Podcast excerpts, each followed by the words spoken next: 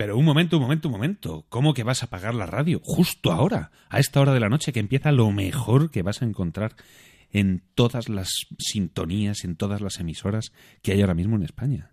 ¿Que qué empieza? Un programón. Venga, venga, no seas perezoso y quédate aquí a nuestro lado. ¿Dónde? En primera línea.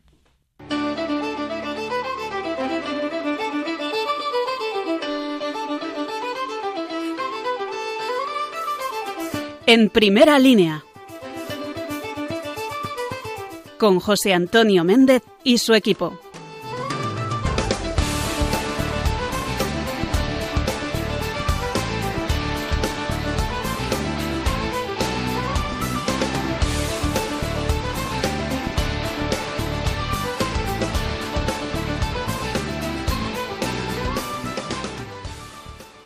Muy buenas noches a todos los amigos de Radio María, que una noche más os ponéis aquí en primera línea junto a nosotros en la radio de la Virgen y de la mano de la Virgen, porque una de las cosas que más ganas tenía de deciros al ponerme detrás de este micrófono era darle las gracias y la enhorabuena a todos mis compañeros de Radio María, a todos mis hermanos, a todos los que están trabajando en Radio María, a todos los profesionales, a todos los voluntarios, por la inmensa labor que están haciendo, que estáis haciendo, pues para acompañarnos en estos días tan extraños, porque yo además de asomarme cada 15 días a, a esta ventanita de la radio, soy también oyente de Radio María y por eso Quiero darle las gracias de verdad al padre Luis Fernando y a todos los que hacen posible que esta radio esté acompañando y llevando esperanza y consuelo, la esperanza y el consuelo de Dios a todos aquellos que, que lo están pasando mal en estos días, que nos hemos sentido pues un poco despistados en esta Semana Santa, en esta Pascua.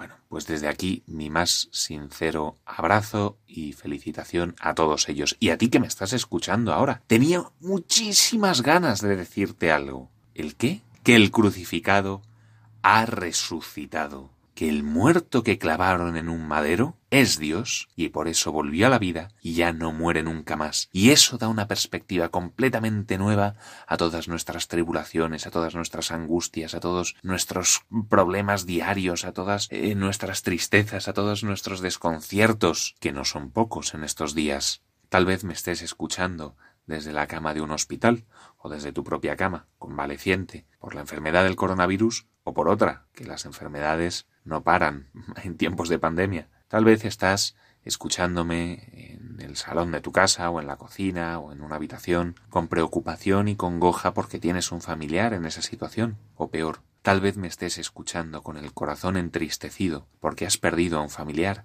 a alguien a quien tú quieres, a un amigo, a alguien muy cercano, y no has podido despedirte de él como te hubiera gustado. Bueno, pues para ti va esta canción con la que arranca hoy el programa. Una canción que no habla de nosotros, o al menos no directamente, que habla de Dios, de la gloria de Dios. Porque si Cristo ha resucitado, nuestra historia, sea la que sea, va a acabar bien pero no como esos deseos que decimos todo va a salir bien, así muy voluntaristas y muy con, con eh, corazones y con arcoíris y no, no, no, con la certeza de saber que al otro lado nos espera un Padre misericordioso y que en esta tierra es Cristo crucificado, el resucitado, el que nos acompaña. Y por eso podemos cantar a voz en cuello Gloria, gloria a Dios, gloria a Dios que es el que todo lo puede que es aquel a quien ninguna pandemia vence, que es aquel que todos nuestros dolores soporta y conforta, que es aquel que ha vencido a la muerte, que ha vencido al mundo, que ha vencido al pecado y que sigue haciéndolo cada día. Gloria a Dios en el cielo y gloria a Dios también en la tierra entre los hombres, porque Él no se ha ido para dejarnos huérfanos y abandonados, sino que sigue con nosotros a nuestro lado. Contigo que me escuchas ahora mismo está la presencia del Señor. Gloria, gloria porque los cielos se han abierto, gloria porque el resucitado envía su espíritu a quienes lo invocan, gloria porque ya no hay distancia entre Dios y los hombres. Gloria, porque Cristo vivo está con nosotros.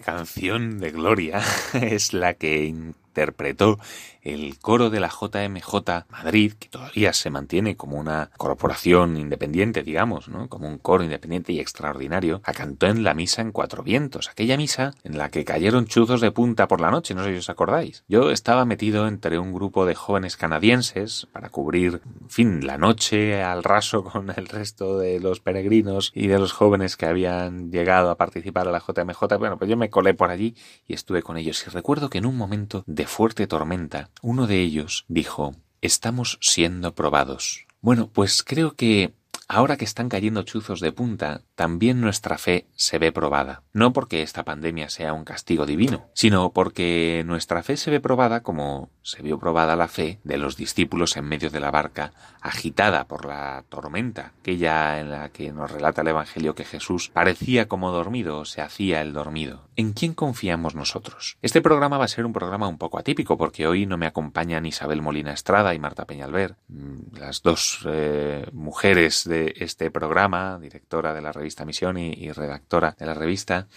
Mm, y me siento un poco huérfano, la verdad, sin ellas. Y les mando un beso muy fuerte desde aquí y un abrazo muy cariñoso. Lo que ocurre es que, bueno, pues los efectos de la cuarentena, no de la pandemia, sino de la cuarentena, pues hacen que esta noche te vaya a acompañar yo solo un ratito, porque el otro ratito voy a tener una entrevista con un sacerdote que nos va a hablar del apostolado del Sagrado Corazón de Jesús. Ese apostolado del que vamos a hablar luego, tal vez ahora no pueda efectuarse con la misma normalidad que antes.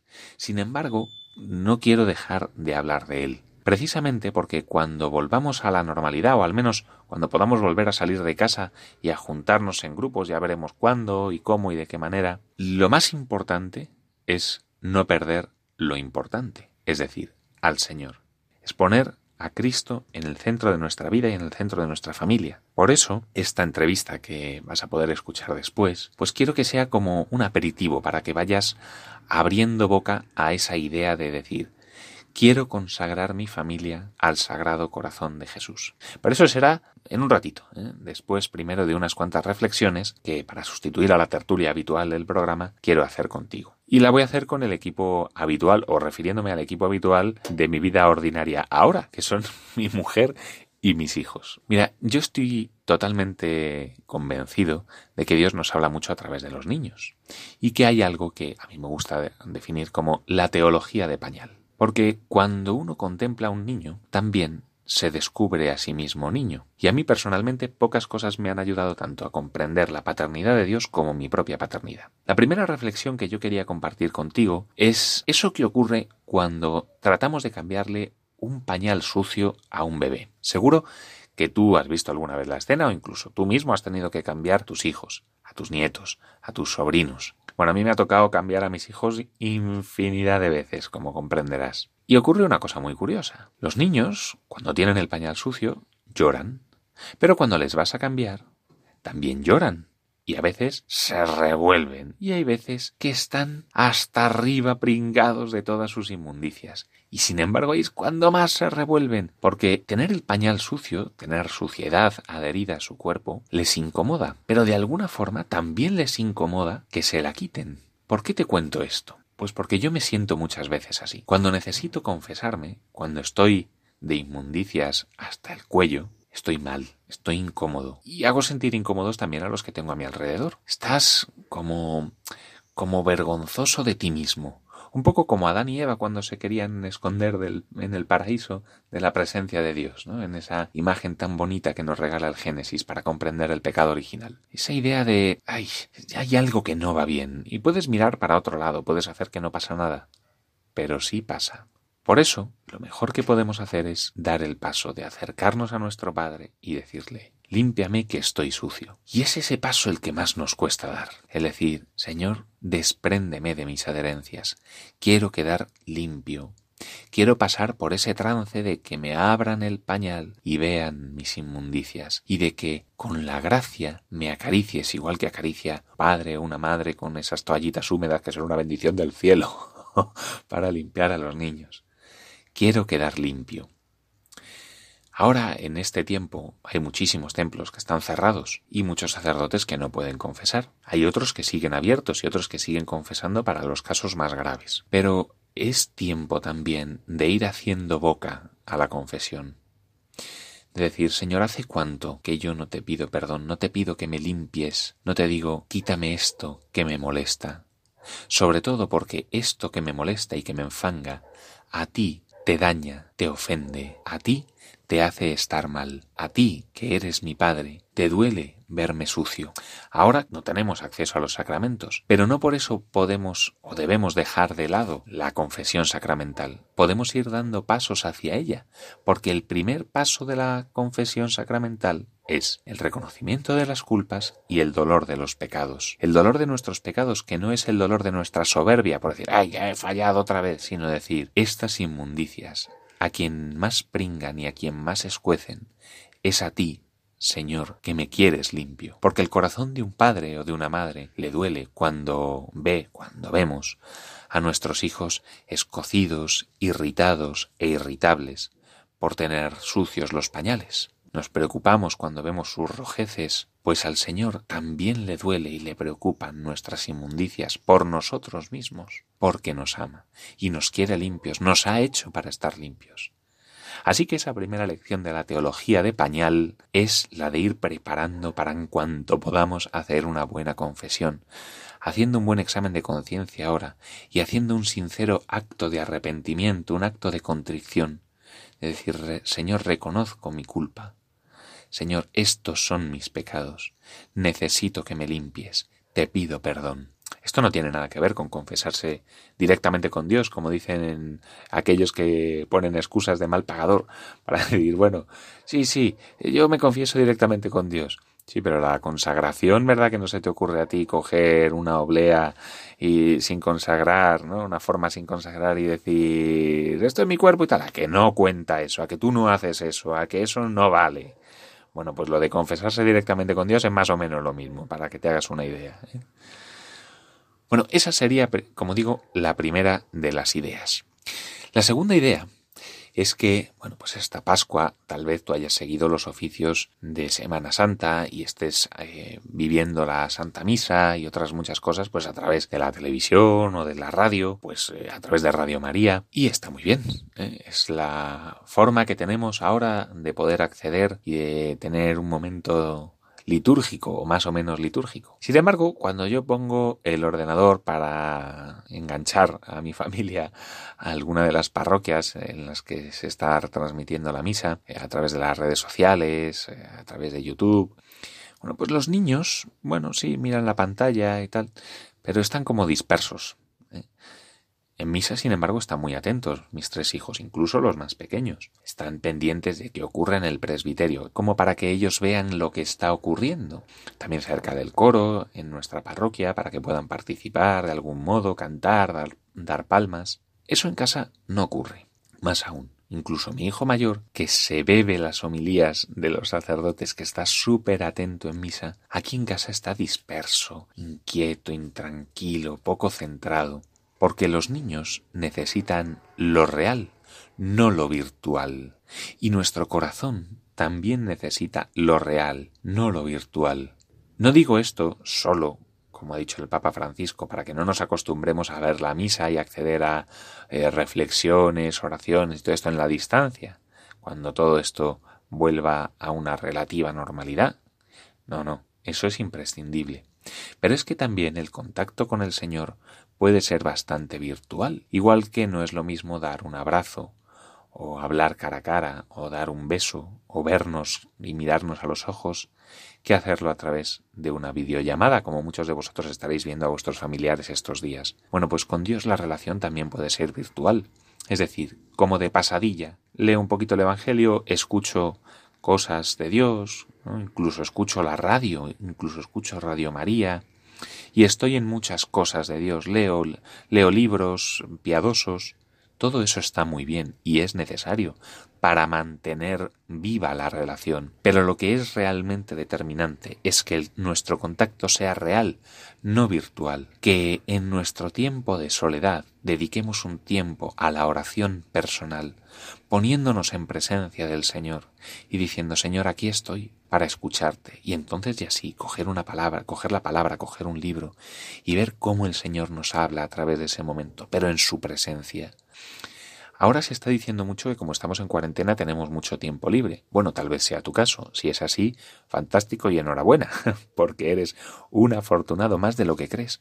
Porque hay muchísimas familias que se doblan y se desdoblan para atender la casa, atender el trabajo, atender a los hijos, atender a los mayores con los que se convive, atender todas las circunstancias habidas y por haber en espacios reducidos y con muy poco tiempo libre. Parece mentira, pero hay muchas familias que están teniendo muy poco tiempo libre, incluso para cultivar el matrimonio. ¿Cuánto más? Para cultivar la relación con el Señor. Y sin embargo, lo que los niños nos enseñan cuando les ponemos delante de una pantalla es que para lo realmente importante hay que sacar tiempo. Que lo urgente, es decir, poner y tender las lavadoras, o recoger las pelusas que hay por el pasillo. Todas esas cosas que tenemos que hacer no pueden desviarnos de lo importante, que es el trato preferencial con el Señor y también el trato profundo con aquellos que nos rodean. A mis hijos esa dispersión les ocurre ante la pantalla y les ocurre también cuando hablan con sus abuelos, por ejemplo, ahora, que al final acaban dando voces y queriendo quitarse el teléfono. Sin embargo, les basta estar en presencia de los abuelos para que un abrazo capte toda su atención. También nosotros tenemos que poner los ojos atentos a aquellos con quienes estamos compartiendo estos días. Si vives acompañado, da gracias a Dios por quienes te hacen compañía porque hay muchas personas que están pasando esta cuarentena en soledad. Si vives en soledad, da gracias a Dios, porque tienes tiempo para dedicarle a Él en intimidad y también para valorar la cercanía de aquellos que tantas veces has tenido cerca un tiro de piedra y tal vez no hayas valorado. Y la tercera clave de la teología de pañal que quería compartir contigo y que a mí tanto me está ayudando en estos días, bueno, más que de pañal es casi de balón de fútbol, ¿eh? porque es una pregunta que me dijo mi hijo de ocho años hace unos días. Papá, ¿por qué Dios nos habrá puesto a nosotros para vivir este momento? Claro, tú imagínate cómo me quedé yo después de escuchar semejante pregunta. Pero mi respuesta fue inmediata. Hijo, para ser santos. La forma de ser santos varía con el tiempo, porque tenemos que ser santos de nuestro tiempo. Y en nuestro tiempo, en esta cuarentena, en esta pandemia que va a cambiar tantas cosas, que ya ha cambiado y está cambiando tantas cosas, es donde estamos llamados a la santidad. No en otro mundo, no en otras circunstancias, ay, si pudiera, ay, si ahora, ay, si entonces hubiera aprovechado. La santidad me la estoy jugando hoy, ahora, en el día a día. Hay un librito muy pequeñito que yo te recomiendo para estos días que se llama La suerte de haber nacido en nuestro tiempo. De un filósofo francés que se llama Fabrice Hadjah. Bueno, pues en ese pequeño librito él tiene una frase demoledora que es que en estos tiempos, por terribles que nos parezcan, es donde nos ha colocado la divina providencia, porque en ellos está nuestra misión. Tu misión y la mía está en ser santos hoy, con estas circunstancias tan particulares que nos está tocando vivir. Esto no podemos hacerlo solo como un esfuerzo voluntarista de, de, nuestras buenas intenciones y de, incluso de nuestras buenas obras, sino dejándonos hacer por la gracia, poniéndonos a tiro del Señor y diciendo, Señor, moldea mi corazón, enséñame cómo ser santo ahora en mis circunstancias, pero si no puedo salir de casa, pero si estoy solo, pero si me comen los niños, pero si me come la casa, pero si no tengo tiempo para nada, pero si tengo que estar al trabajo, a la cocina, a la casa, a mis enfermos, pero si estoy postrado en la cama de un hospital, si estoy tendido sin fuerza, rendido en la cama o en el sillón, aislado de mi familia, ¿cómo voy a ser santo? Tú, en tus circunstancias, ahora que me escuchas, sean cuales sean, puedes ser santo si te pones a tiro de la gracia. Pídele al Señor, ¿cómo puedo, cómo puedo, Señor, vivir más estrechamente contigo? ¿Cómo puedo ser santo? Y entonces recupera esa desvirtualización de la que hemos hablado antes. La santidad no es hacer las cosas perfectas.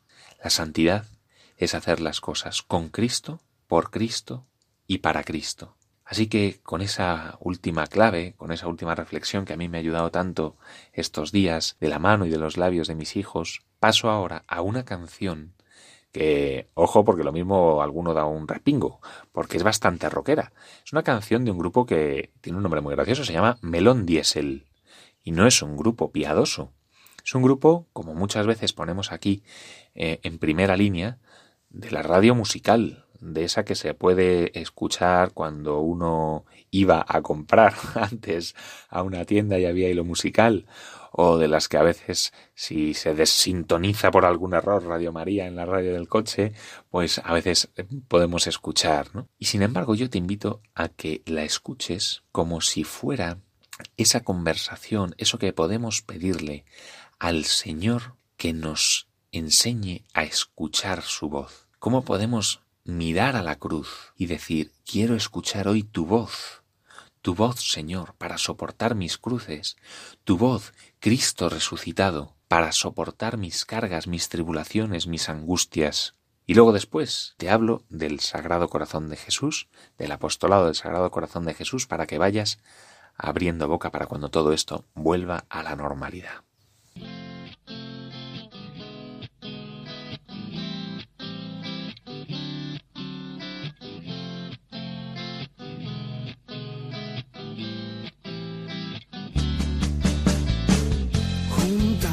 Sueños empezamos a sentir. Con alma y tiempo la esperanza dijo sí. Nuestra historia suena así, ilusión por conseguir, sacando corazón a un día gris, a un día gris. Quiero escuchar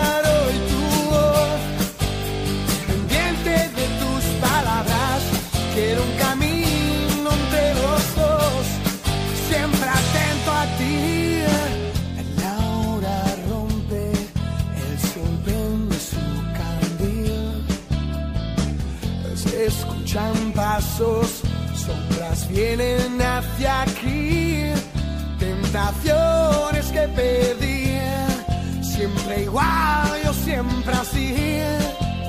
Mi alma fiel, anclada a ti.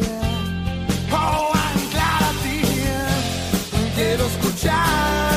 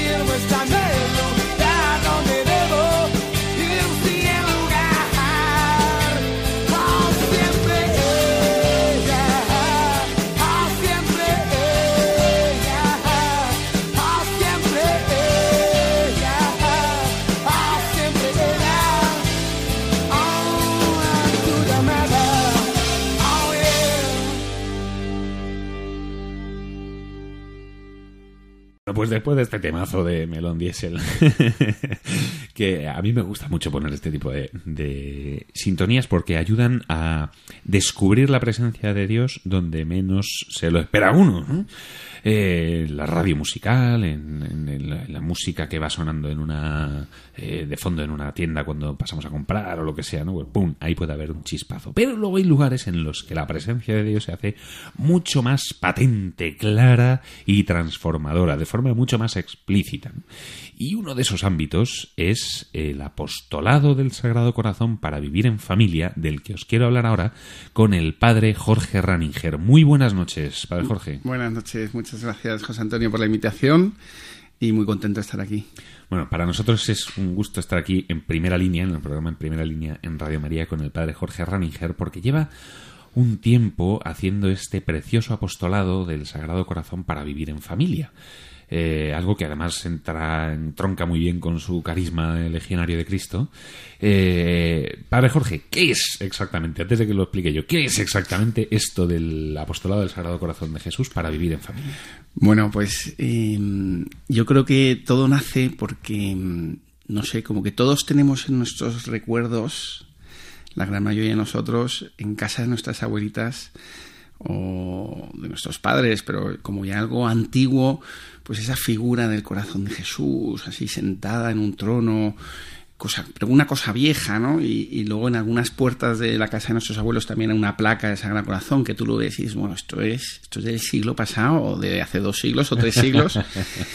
y, pero, pero, pero no te dice nada. O sea, al final nosotros, muchos de nosotros mm, vemos eso o veíamos eso y dices, bueno, ¿y esto, esto qué es lo que era? ¿no? Pero en el fondo, en el fondo, luego hace ya un, unos, un tiempo, y bueno, también en nuestro carisma, en el Reino Cristo y en la Legión, eh, vamos mucho al corazón, ¿no? Al corazón de Dios y al corazón del hombre también, ¿no? Porque ahí es donde, en el fondo, sabemos todos que es que se juega todo, toda nuestra vida, nuestra existencia, lo que vivimos, lo que más apreciamos en nuestra vida se juega en el corazón. Las cosas materiales sabemos que pasan de largo.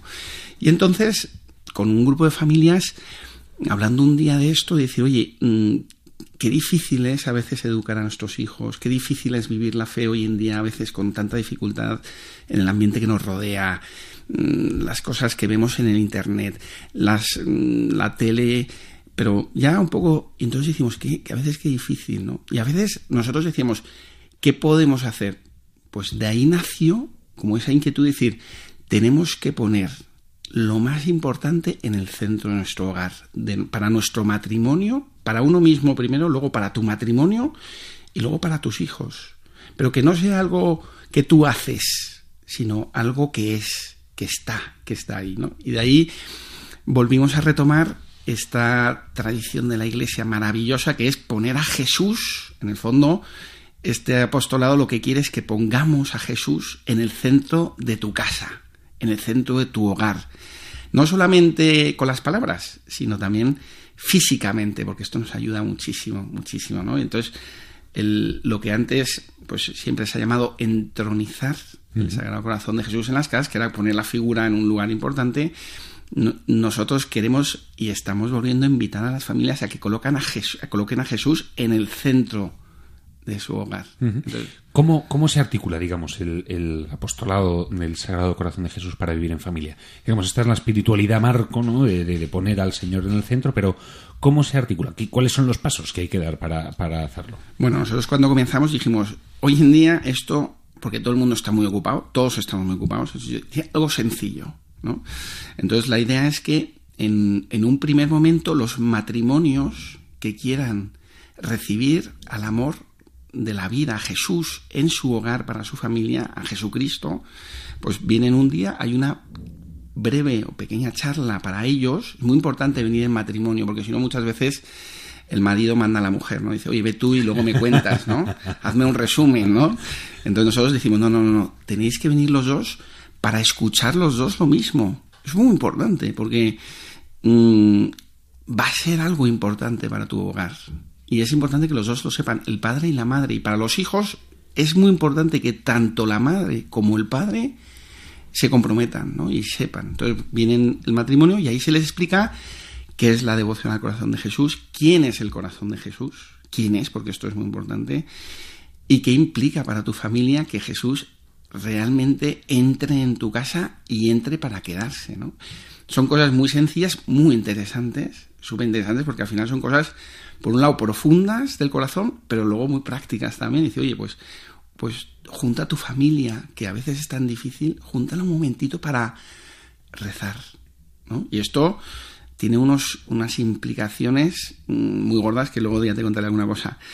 Pero entonces hay esta primera charla, que es un día, viene el matrimonio, la reciben y el segundo día, otro día, después de 10 días o 15 días, viene ya toda la familia, o sea, el matrimonio con los hijos y los otros, o sea, todos los matrimonios, y en una misa reciben este maravilloso regalo, que es una pequeña figura del Sagrado Corazón de Jesús, reciben también una placa para que pongan en la puerta, eh, que es maravilloso. Yo les digo siempre, un poco con tono de broma, que la placa hay que ponerla por fuera, no por dentro. Porque muchos matrimonios dicen, bueno, bueno la ponemos por dentro. por dentro, que no se vea. Que no se vea, ¿no? Y digo, no, al contrario, ¿no? Igual que muchos gente pone a Santa Claus o ponen las pelotitas de Navidad estas, pues tú pones a Jesús para que cuando llegue alguien a tu casa sepa, "Jo, en esta casa vive Jesús. Y me encanta entrar en esta casa, ¿no? Entonces está la placa de la puerta. Luego reciben también unos detentes maravillosos, que los detentes son un pequeño emblema del corazón de Jesús que dice, detente, enemigo, tentación, dificultad, porque el corazón de Jesús está conmigo. Entonces estos emblemas, que son pequeñitos, tú los puedes llevar en el bolsillo, en la cartera. Esto es algo que se ha perdido mucho y bueno, a mí me parece que es el chollo de tu vida, porque es algo que te cuida, que en tu vida diaria, ¿no? Que lo ves, que lo tienes ahí, que dices, Joder, hay alguien que me cuida, ¿no? Y luego también eh, reciben dos libritos. Un librito pequeño con dibujos para niños, donde explica qué es la devoción al corazón de Jesús. Y luego un librito grande que explica ya, como para los padres, en qué consiste de manera muy sencilla, porque hoy en día necesitamos todo muy sencillo.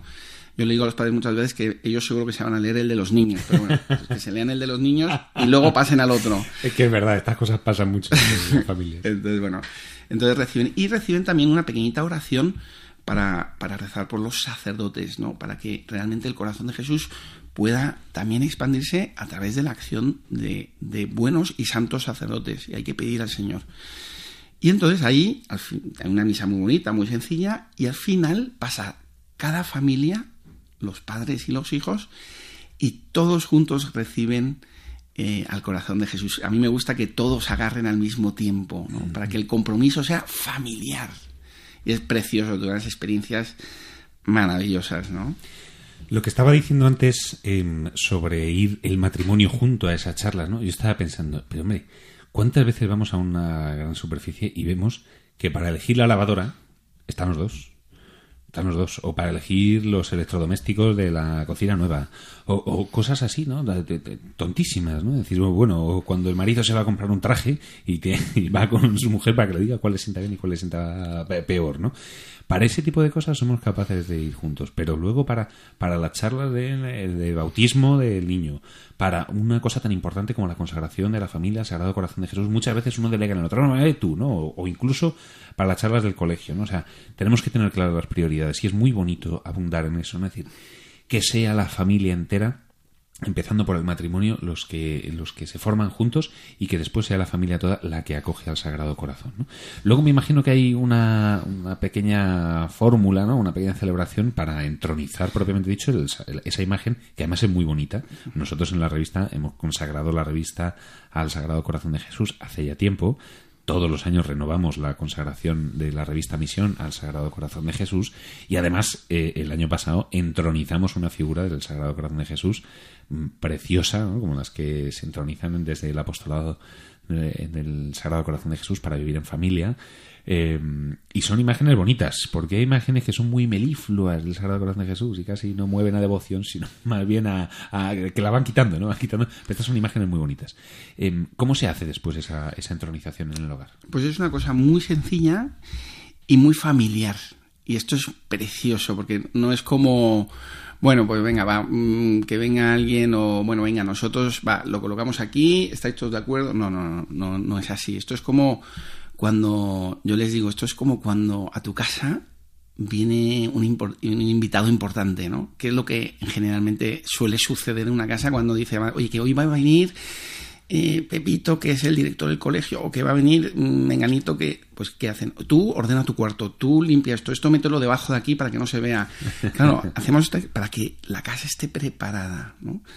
Entonces lo que se hace, este pequeño mm, momento de entronización, la palabra entronización suena como un poco, oh, vaya, esta palabra a ver qué es, pero eso simplemente es cuando tú recibes a Jesús y lo colocas en el centro de tu hogar. También físicamente, yo le digo muchas a las familias, alguna vez he ido a entronizar con alguna familia el Sagrado Corazón de Jesús, entonces ya hacemos esta pequeña ceremonia que ahora te cuento, y al final les digo, bueno, ¿y dónde vais a colocar la figura del corazón de Jesús? Una figura pequeña, discreta, bonita. Y entonces algunos me dicen, bueno, eh, ya, ya pensaremos dónde la vais a colocar. Y digo, no, no, no. Yo quiero ver dónde la vais a colocar, porque sois capaces de colocarlos en el quinto estante detrás del cuadro. Y ahí no es el lugar de Jesús. Entonces, no. Entonces, bueno, la idea es juntar a la familia, los padres, los hijos, y es muy bonito invitar pues a algún amigo íntimo, a los abuelitos o a alguien de la familia cercana que quiera participar, porque es algo muy familiar. Se invita a un sacerdote, es lo ideal, poder que un sacerdote pueda ir a entronizar el Sagrado Corazón de Jesús y, y al mismo tiempo uno aprovecha y que bendiga la casa, pero bueno, que puede invitar al sacerdote o en el caso que el sacerdote no pueda porque es muy complicado, tal, pues el, cabeza de familia lo puede hacer también. Es un rito muy sencillito donde, pues, de alguna manera, primero se da la bienvenida a todos a este momento importante de recibir a Jesús. Eh, hay un momento donde se renueva la fe, como decir, creemos que Jesús va a entrar en nuestra casa, ¿no? Este credo que rezamos los domingos se renueva de alguna manera a todos, desde los más pequeñitos hasta los adultos, es decir, creemos en Jesús, creemos en Dios, creemos en la Virgen, creemos en el Espíritu Santo, creemos en la Iglesia, renovamos eso para decir, Señor, creemos que vas a venir a nuestra casa. Luego hay un momento, mm, digamos, de peticiones, pero no las peticiones típicas, bueno, pedimos por el Papa y los obispos y pedimos por el hambre en el mundo, no, que también está muy bien, ¿eh? Pero no, vamos a pedir por mamá, para que mamá siempre nos cuide con, con ese corazón que tiene. Vamos a pedir por papá, para que cuando esté preocupado, pues el Señor le dé fuerzas. Por Pepito, que, que le cuestan los estudios, pues que el Señor le ilumine y tal. Y, o sea, pedimos por las cosas de nuestra familia. Y esto es muy bonito porque a veces nosotros no estamos acostumbrados a escuchar las peticiones tal vez de nuestros hijos. O no estamos escuchados, no acostumbrados a escuchar las peticiones de nuestro padre. Porque nuestro padre no habla mucho de estas cosas o, es más reservado. Pero cuando se abren estos corazones es un, momento precioso. Y finalmente se reza una oración donde consagramos nuestra familia y nuestro hogar al corazón de Jesús. ¿Qué significa? Porque cuando tú hablas de consagrar tu hogar, tu familia, que nos suena como que, bueno, vamos, claro, ¿dónde, ¿dónde hay que firmar? Porque esto me suena como muy a, a ver qué hay que hacer.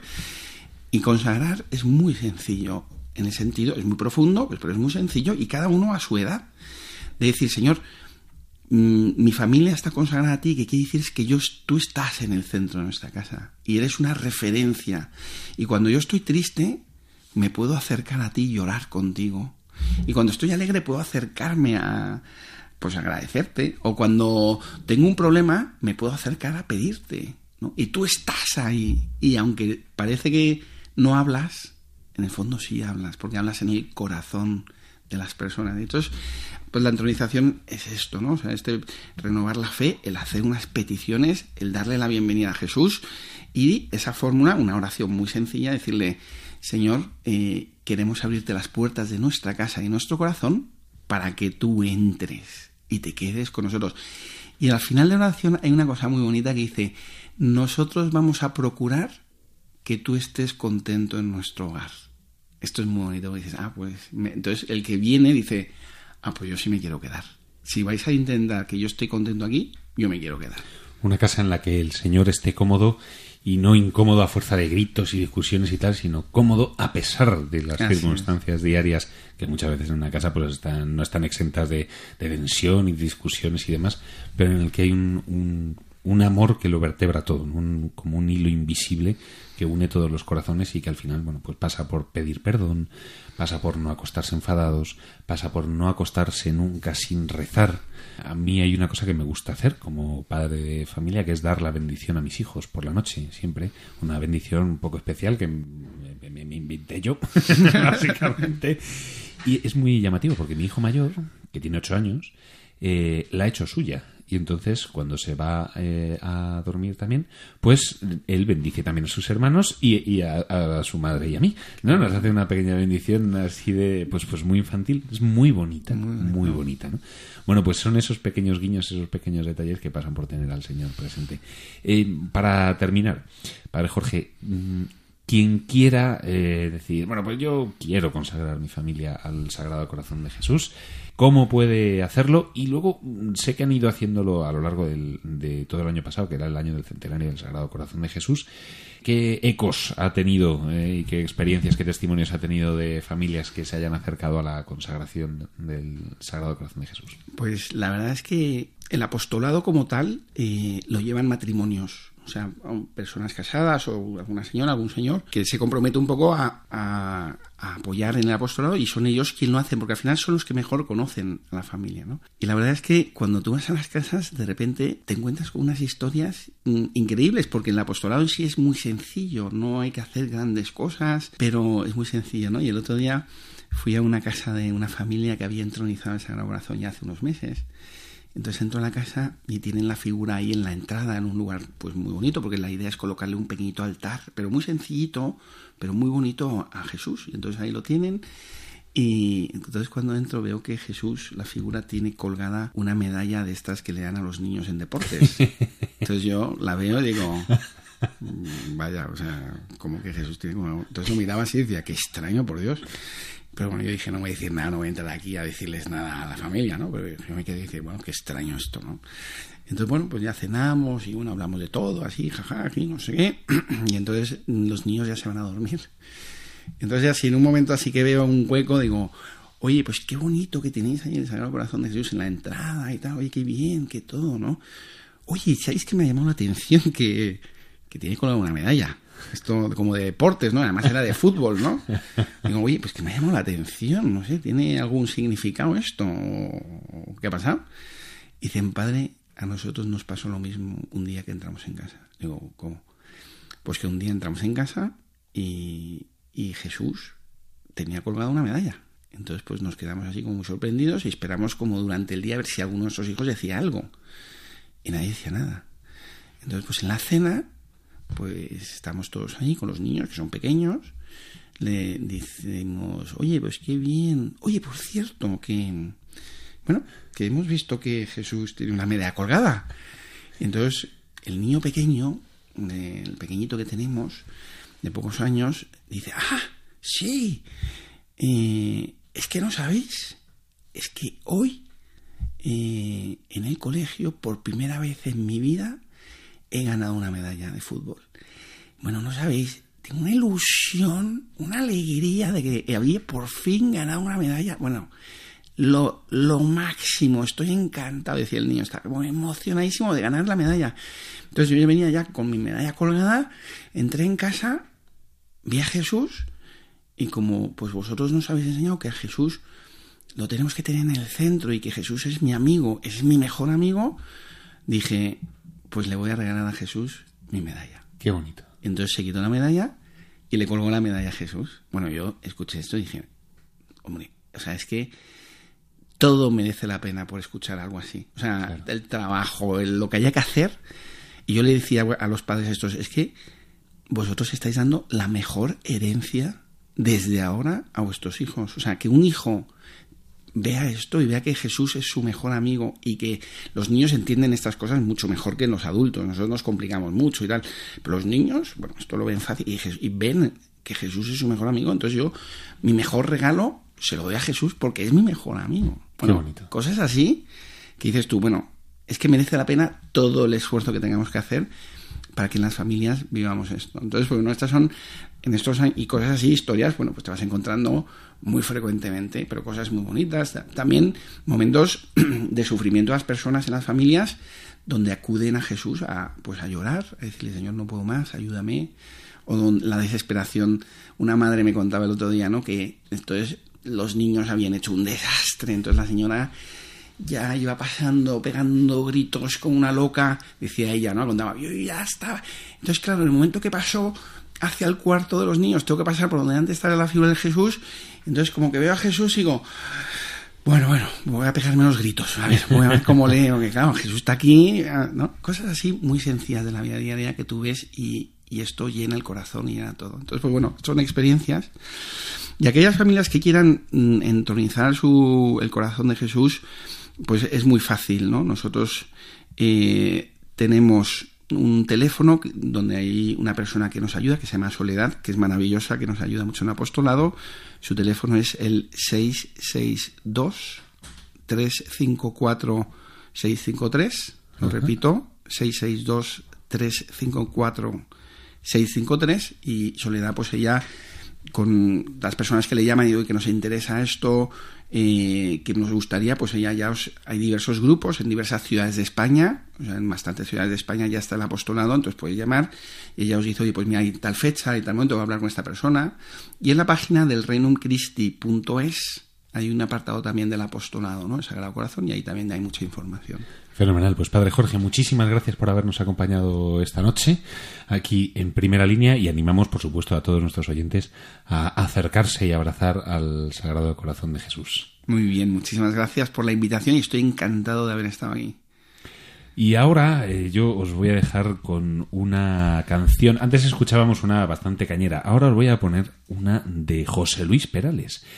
Y es una canción que José Luis Perales compuso versionando la famosa carta de San Pablo a los Corintios, Corintios 13, eh, sobre el amor, esta que se lee tanto en las bodas y que yo os invito a que leáis. Pero no solamente cuando vayáis a una boda y la escuchéis, sino que la leáis de principio a fin porque realmente es preciosa.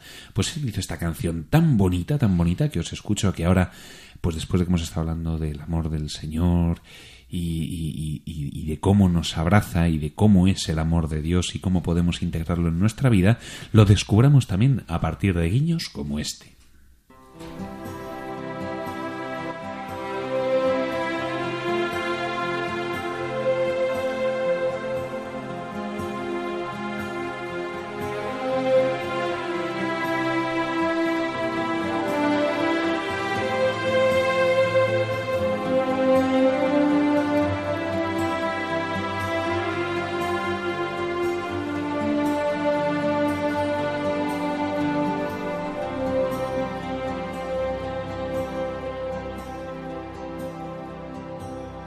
Podría yo tocar el sol y vaciar el mar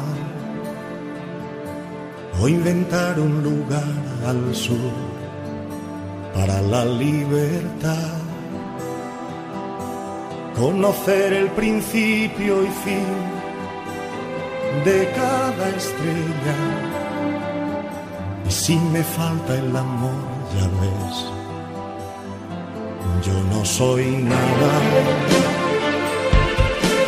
El amor es la espera sin límites, es la entrega sin límites y es la disculpa sin límites, sin límites. No es egoísta ni se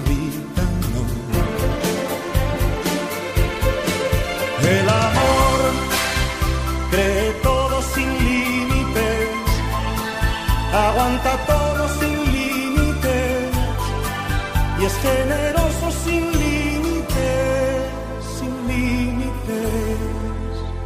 No tiene envidia ni sabe contar, no pide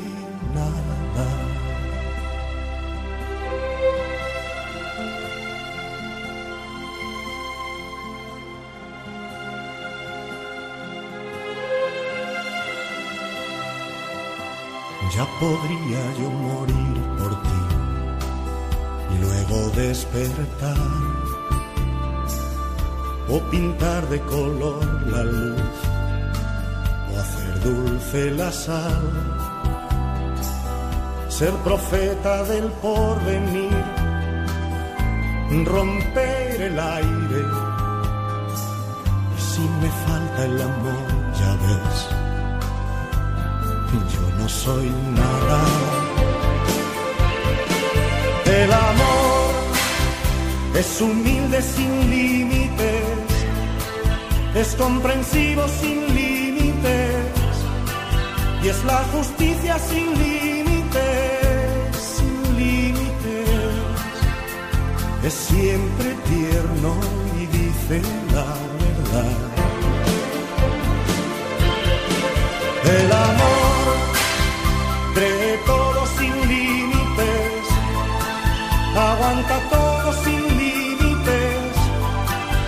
Generoso sin límites, sin límites. No tiene envidia ni sabe contar. No pide nada. El amor es la espera sin límites, es la entrega sin límites y es la disculpa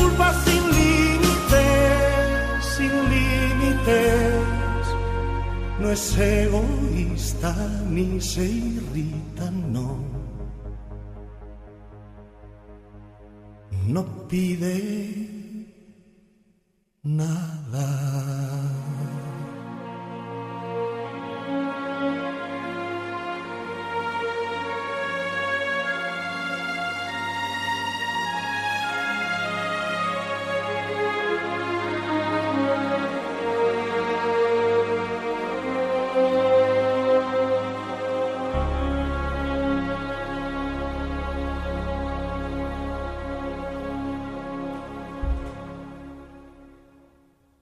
El amor espera sin límite, aguanta sin límite, soporta sin límite.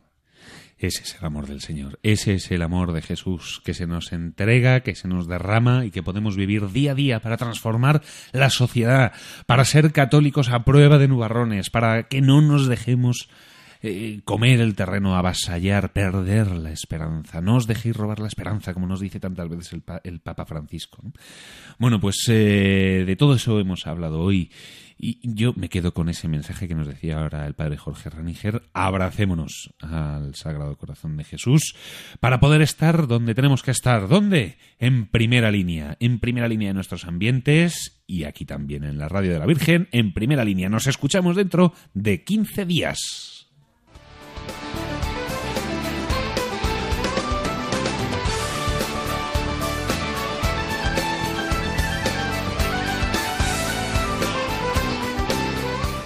Así concluye En Primera Línea con José Antonio Méndez y su equipo.